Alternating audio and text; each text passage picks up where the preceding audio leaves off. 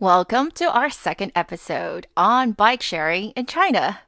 I'm sure we will have more in the future, but this follows our prior episode on OFO, so make sure you check that out. Although you don't have to listen to them in order, but it's a lot easier to understand if you do. Yep, also, technically, because OFO really did launch first, and the main characters of today's show, Mobike and Hello Bike, started later. Hello Bike actually way later. Ready, set, on your wheels, go! The president's key economic team goes to China. Uh, after a whole night thinking, I say I still want to do it.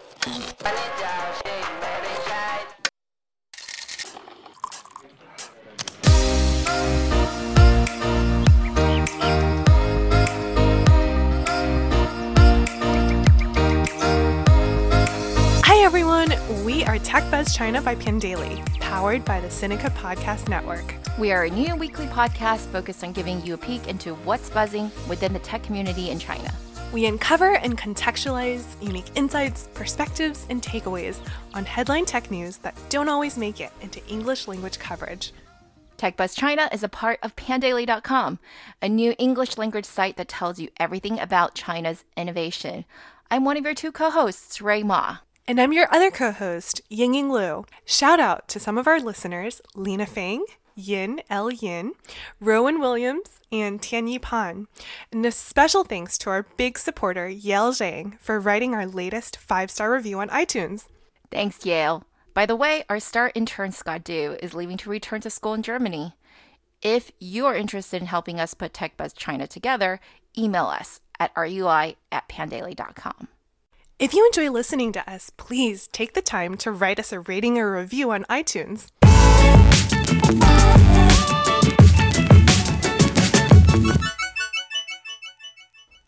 Presumably by now, many of our listeners have heard about bike sharing in China, if not actually gotten to try a ride yourselves. And if you haven't, again, you should listen to our episode from last week, episode 15, if you can. As a refresher, though, Rui, could you give us some stats about the industry for those who are just tuning in? Sure, Ying Ying. There is a lot of data, but luckily for us, back in March, the China Academy of Information and Communications Technology, together with Mobike, published the China Bike Sharing Industry Development Report for 2018. And it is filled with stats. But here are some of the most interesting numbers. As of the end of 2017, there were over 220 million users of bike sharing services, representing 29% of all internet users in China. Now, 2016 is the first full year of bike sharing operations in China. There were a cumulative 2 million bikes deployed into 33 cities. By the end of 2017, however, that number had grown nearly 12 times to 23 million bikes, and the number of cities had also grown by more than six times to 200. Ying Ying, let's give our listeners some sense of perspective here. So, according to Google, China has about 1.4 billion people. 60% of those people live in urban areas. That's about 838 million. So, let's go ahead here and assume that bike sharing, you know, is mostly implemented in urban areas.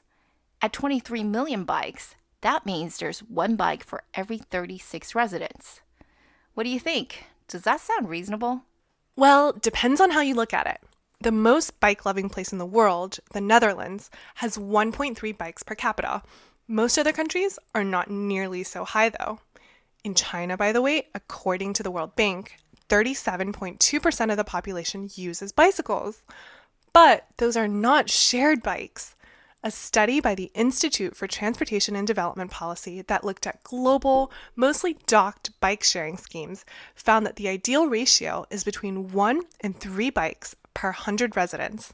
Well, listeners of our last episode will remember that in Shanghai, the current ratio is more like one for every 15 people. In Beijing, where there are 1.9 million bikes for the 22 million residents, that number is actually closer to one for every 11. In fact, back in early 2017, Tencent Tech had put out a report estimating that China only needs about 17.5 million shared bikes for the entire country. Now you see why the government's starting to talk about 减量, or decreasing the quantity. There are just way too many bikes. But now back to this report. It seems that bike sharing, in China at least, isn't doing very much to replace existing public transportation. Prior to bike sharing, we see that 31.2% of trips were taken on the subway or on the bus systems. After bike sharing has arrived, the number is still about the same at 30.7%. Yeah, bike sharing has had a greater effect on car trips, which declined from 29.8% to 26.6%. And while trips made on bikes have roughly doubled in frequency from 1 in 20 to 1 in 10 trips after the introduction of bike sharing, it seems from the data that a good amount of that was probably replacing some other mode of transportation besides cars, such as walking, which isn't displayed in this chart. Nope. If I were Mobike, I wouldn't be highlighting that either. There's no carbon emissions to be eliminated by replacing walking, right? Indeed. And they wouldn't have received that Champions of the Earth award from the UN Environment Program last year. Are we too cynical, Rui? No, we're being discerning.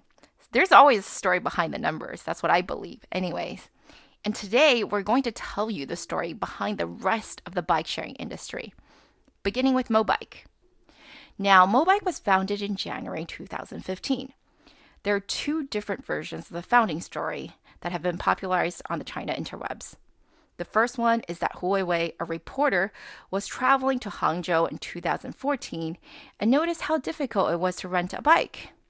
You needed to get a membership card, pay a deposit, which might be different if you were a visitor and not a resident, blah, blah, blah, blah, blah.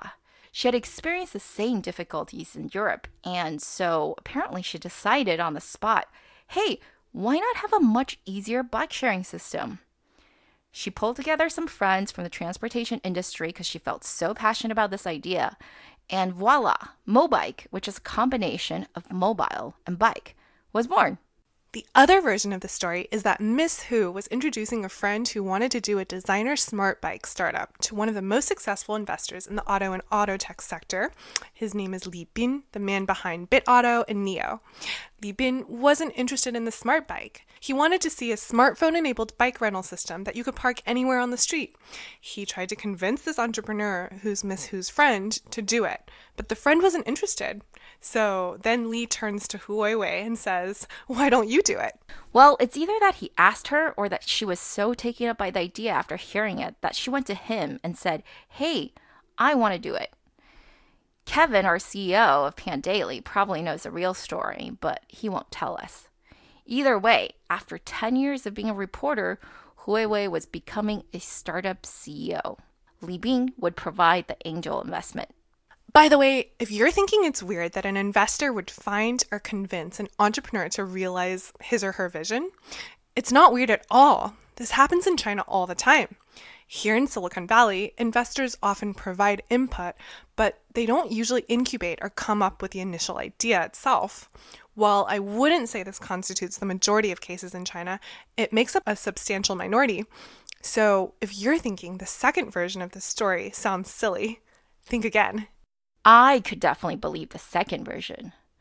But what's messed up is that people take that version, get fixated on the storyline that it wasn't Hu own original idea, and then criticize her for it. When, as Ying said, this story has played out plenty in other companies. I definitely think there's some sexism going on here. And it doesn't help that she's relatively inexperienced as a founder, and also because she's actually really easygoing and really idealistic in nature. Yeah, didn't they give her a super hard time about having once said that even if Mobike fails, she'd be happy because the bikes are on the street and that's kind of a public service already? What's wrong with that anyway? No one gives OFOs, Dai Wei, a hard time about making ridiculous statements like, we will be like Google one day. In case he's forgotten, Google's currently banned in China. Yeah, I think what she said is way more reasonable. But what can you do? Lots of people attribute Mobike's success to Li and the other male co founders and advisors. Some people have even called Hu Weiwei a huaping or flower vase. They're just to look pretty. I refuse to believe that. She's not stupid. As a reporter, she worked for some of the best organizations in the field, including at GeekPark with Pandaily CEO Kevin. And if she were incompetent, the Mobike board had plenty of time to fire her. Founder equity is expensive. Plus, Kevin says she's great. If anything, I think one of her strengths is that she was so nice and willing to give up equity and titles to really get the best talent for Mobike. I agree. Some people see that as a weakness, though. But now we should introduce the other co founder, Xia Yiping, the CTO. Xia is born in 1981 and Hu Weiwei in 1982. They're closer to my age. If you listen to our episode on OFO, you'll know that that entire team is class of 2013, a full decade younger. Xia had experience as a product and technical manager at the IoT departments of major car companies like Ford and Rolls Royce. His bio says he holds 20 patents. Again, contrast this with the newly graduated OFO team who had precisely zero years of working experience between all five of them. Now, we're not saying that's bad, just that the two teams are extremely different and it shows up immediately in their product. Remember that OFO didn't even stumble upon the idea of bike sharing until spring or summer of 2015. Well, Mobike was founded earlier than that in January, right in their backyard, literally a little more than five kilometers away. But OFO was launched by the fall of 2015, whereas Mobike didn't officially launch until Earth Day, April 22nd, 2016. Why was that? Well, the story is that Li Bin had done the math on dockless bike sharing and had determined that it would only work if the bike was high quality enough that it could run for four years without any repairs.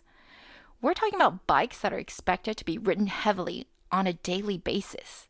No repairs for four years? That's a tall order. It could only mean one thing the entire bike was going to have to be redesigned. Which we'll talk about later. But what about the operations? While Hu Weiwei presumably led all non product decisions, by December 2015, though, all the business decisions were being made by Davis Wang, Wang Xiaofeng, who quit as Shanghai GM of Uber to join Mobike. He's usually listed as a co founder, but he really joined almost a year after the company was founded as CEO and with what was reported to be a 20% stake. And now the Mobike founding team was complete. Davis Wang graduated college in 1997 and so was even older than Hu Weiwei and Xia Yiping. He had also worked in Google China and Tencent before Uber, so he was the experienced manager the team really needed. Again, this is in sharp contrast to the new grads at OFO. So the point is, Mobike wasn't idle during those 16 months from January 2015 to April 2016. It added a kick ass co founder and it was reimagining the bicycle. One major change was that Mobike bikes had solid rubber tires instead of inflatable ones. It also made the frames out of aerospace aluminum. I'm not actually making that up, it's what you think it is a very strong aluminum alloy. Mobike claimed that the cost for each of these bikes was 3,000 RMB. That's more than $450. A lot of customers were not impressed. Although these bikes were indeed very sturdy, they also weighed 25 kilos. That's 55 pounds. And 44% more than a typical men's bike, which is only about 38 pounds. But enough people paid the 299 RMB or $45 or so and rode these bikes for 1 RMB every half hour. Originally, the team was hoping to charge 2 RMB, but not enough pilot customers were swayed. Don't forget that it's not just the bike was heavy. Mobike was also spending real money figuring out a smart locking system that involved a true dynamic scan and unlock system, unlike OFO's static locks. This actually later became the subject of a public debate between GSR's Allen Zhu, OFO investor, and Pony Ma, Tencent founder. Tencent would eventually invest in Mobike. They argued viciously about the technology behind these two locking systems. Honestly, it was not a contest. Mobike locks were actually smart and didn't require any manual intervention. Literally, all you had to do was just scan it, and the bike will connect to the server and unlock itself. There was also true GPS capability. OFOS, on the other hand, was really just a simple lock that required you to input the code yourself. At least it was that way for a really long time. But that's the least we can expect, right? I mean, Mobike bikes were 10x more expensive than OFOs. And here's where I'm really curious and would like to ask our listeners which strategy would you have chosen? Of course, each team was constrained by their various abilities, but if you had a choice, which route would you have gone? Move fast and break things like OFO, or take one's time like Mobike?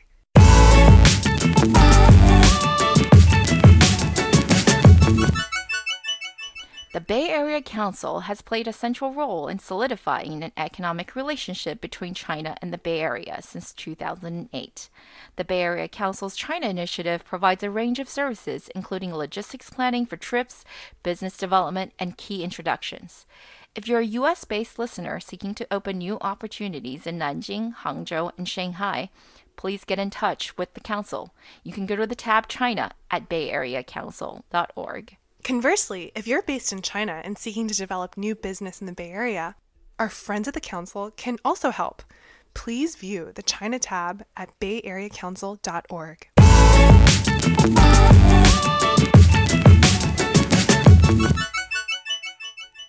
So, like the last episode, we're not going to take you through the craze of fundraising that happened after Mobike burst onto the scene.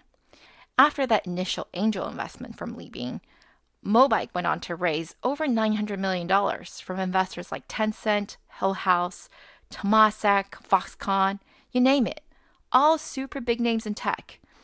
Before being sold, of course, to Meituan Dianping on April 4th, 2018, for $2.7 billion. And that was paid 65% in cash and 35% in Meituan stock. That's less than two years after it launched its very first bikes onto the streets of Shanghai. That was on April 22nd, 2016. It's also less than three and a half years from when Hu Weiwei and Xia Yiping first incorporated the company in January 2015. It was definitely a surprise, and it was a contested sale. Most people thought Ofo and Mobike, who are head to head, were going to merge. I mean, that's how Didi came about, Meituan Dianping itself, and even others like 58 mergers of the number one and number two players in the industry. But it all changed when Ofo got those hundreds of millions of dollars from Alibaba in late 2017 and early 2018. When that happened and Alibaba joined their board, the opportunity for a merger seemed to die. Now, Alibaba and Tencent are fighting numerous battles on every possible front already. There's no way they were going to sit on the same board and share control of such an important new business line, such as bike sharing. Meituan, too, had a compelling reason to buy Mobike. It knew where people wanted to go. Now, it just had to offer them a way to get there. By the way, for a detailed breakdown on Meituan, check out our episode 10 Honestly, even though no one could figure out how to make money in bike sharing, no one wanted to let it go. Even Didi, who was the biggest shareholder in Ofo at the time, supposedly made an offer to invest $600 million in Mobike at a $3.7 billion valuation. Now, I don't think that was ever going to get approved by the board, but it really shows you how much Didi and Ofo really didn't get along. But two of the three founders were still hoping for the chance to stay as an independent company. When it came time to vote, Hu Weiwei voted for the acquisition, whereas Xia Yiping and Wang Xiaofeng did not. Unsurprisingly, Wang left three weeks after the merger was announced. Hu replaced him as CEO, and Xia continues on today as CTO. Today, Mobike has more than 7 million bikes on the road in 9 countries and 180 cities and it boasts up to 30 million rides a day. In good weather, that is, I'm assuming. Its bikes are no longer 55 pounds and haven't been for a very long time. In fact, they released the lightest bike in the industry at 34 pounds back in September 2017. Now, Mobike bikes are still not quite as cheap as Ofos, but they're estimated to be around 1,000 RMB or $150, much more reasonable. They also introduced monthly subscriptions, which you can get for 20 RMB. That's $3 cheaper than a coffee. And you'd think the drama has ended now because now Mobike is part of the Meituan empire. But even as old foe Ofo struggles, it's no sleep for the wicked as some new players are entering the game. Didi, of course, has revived Bluegogo and installed its own brand, Green Orange, as we talked about last episode. But a bigger threat could be Hello Bike, a latecomer to the ecosystem that didn't even launch its first bike until late 2016.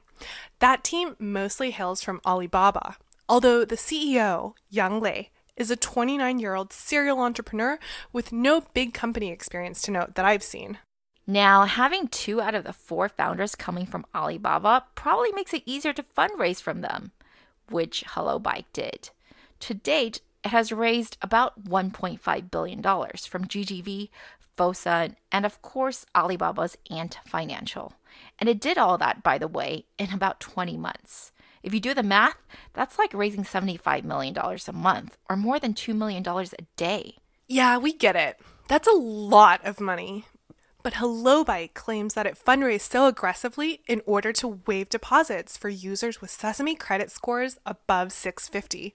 It piloted the program and experienced 40% growth, which gave it confidence to launch the initiative nationwide in March of this year.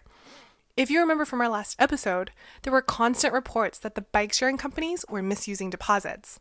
But beyond deposits, the real differentiation of HelloBike is that unlike Ofo and Mobike, who started in first tier cities like Beijing and Shanghai, HelloBike mostly targets second and third tier cities like Hangzhou, Xiamen, and Chengdu. This reminds me of the strategy 农村包围城市, or using the villages to encircle the cities. It's a slogan first pioneered by Mao that led him to victory during the early years of communism. It's also been popularized by Jack Ma as the main strategy of Alibaba. Jack has always been very focused on rural users. Our friend Josh Horowitz over at Quartz wrote a good article about that strategy recently as it relates to Toutiao and Kuaishou too. No offense to the Hello Bike team, but this is a well known playbook, and they are hardly the first to use it. I'd also like to point out that as we mentioned earlier, Beijing and Shanghai are so oversupplied with bikes, why would you want to go there? But maybe this is a last mover advantage. Hello Bike also claims to be the best in expense management with the following math. So bear with us here. Their bikes apparently cost 800 RMB or about $120. They're supposed to last four or five years, meaning that depreciation is just 60 cents RMB a day. If Hello Bike can keep their operating expenses to 30 cents per bike per day as they claim, then they really truly do only need one ride per bike every day to break even. That's not cash flow break even, but it's not bad. Just to compare though, Ofo also announced in June that they went from operational expenses of one and a half yuan per day in 2017 to just 20 cents today. Although what those guys are counting as OPEX, who knows? We'll see. Hello Bike has been on a PR blitz lately, saying that it's now in 200 cities and that in the two months since going deposit free for users with good credit, its users have increased by 70%. But even if that's true, its MAU at the end of March was just 2.5 million. That's a little more than one fifth of OFO or Mobike. So it's still quite far behind. But it's true that it's growing fairly fast, adding almost as many users as the other two big players, and still having more than half of these users below tier 2 cities. Are those vanity metrics, though? I mean, it's not going to be immune to the upcoming government mandated reductions. Hangzhou, as we already know, which is one of their flagship cities, just announced two weeks ago that it was going to reduce shared bikes from 690,000 to just 300,000. And while Hello Bike has the help of Alibaba, Mobike has WeChat. Mobike shows up as a default function in WeChat, and it was also early to adopt mini programs. Yeah, HelloBike also claims that one of its revenue streams going forward is going to be precise location based advertising. I don't get that though. It's literally one of the main reasons behind Meituan's purchase of Mobike, and Meituan already has all those vendor relationships. As for removing deposits, well, we'll see how that strategy works when Mobike announced that it was going to go deposit free as of July 5th. And Mobike's also announced electric bikes. Guys, if we sound like we can't make up our mind to be optimistic or pessimistic about Hello Bike or the industry in general, that's because sometimes it feels like we just can't. So we again asked Carl Ulrich, Vice Dean of Entrepreneurship and Innovation at the Wharton Business School, for his thoughts. Carl, if you remember from our last episode, is a big expert on bikes. What do you think of the industry now, Carl? 18 years ago, I created one of the first electric scooters on the market, and I was one of the first angel investors in the successful U.S. bike share company Jump, which has been around for more than five years. What's striking to me is just how long it takes for companies and customers to find the elusive product market fit. We're witnessing real time exploration by dozens of companies in hundreds of locations to learn what are the most compelling user needs, which solution best meets those needs, and what business models can sustain them. What's so interesting about transportation is that the solutions are so visible on the street. It makes for a fascinating example of how a new category of products and services develops. Tell us about it. The elusive product market fit has left many people losing out big in this space. We were especially struck by the story of Ding Wei, whose bike sharing company probably contributed to bankrupting his family. But okay, Carl, you're optimistic. Is it going to be just bikes though, or is it going to be a mix as we're starting to see with the introduction of electric bikes in China and scooters here in the US? I predict that several distinct types of solutions for personal transportation will emerge globally. There will be stand on scooters for very short distances, conventional bikes for longer distances in flat cities, electric bikes for even longer distances and in hilly locations, and then car services like Didi or Uber for multiple passengers, poor weather, or distances of greater than a few kilometers. All of this should make cities much more livable and have positive land use and productivity benefits. You know what I think, Ying? I think Carl's right. And we can be short term bears on bike sharing, but longer term in China, it's probably going to survive just fine. And I'm not sure this is a battle between Ofo, Mobike, and Hello Bike as much as it is a battle between Meituan and Alibaba. Yeah, Alibaba now has two horses in the race with substantial stakes in both Ofo and Hello Bike. Doubling down! Alibaba thinks this is an important direction and just really doesn't want to lose out, it seems like. That and it most definitely doesn't want to lose to Tencent. Don't forget now, guys, Meituan is backed by Tencent. So at the end of the day, it still reduces down to the same war Tencent versus Alibaba, Pony versus Jack. Ma versus Ma! I know! No matter what, Ma wins. I love it. Which Ma, I mean horse, are you betting on? Let us know. Tweet at us for free swag.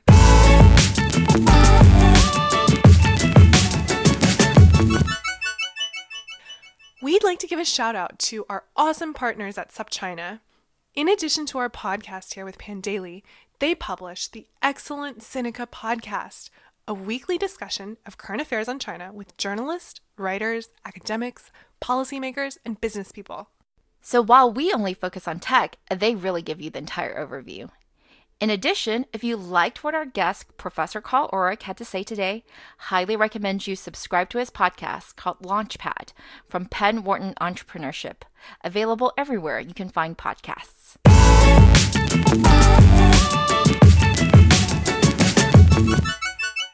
Okay, that's all for this week, folks. Thanks for listening. We really enjoyed putting this together and are always open to any comments or suggestions.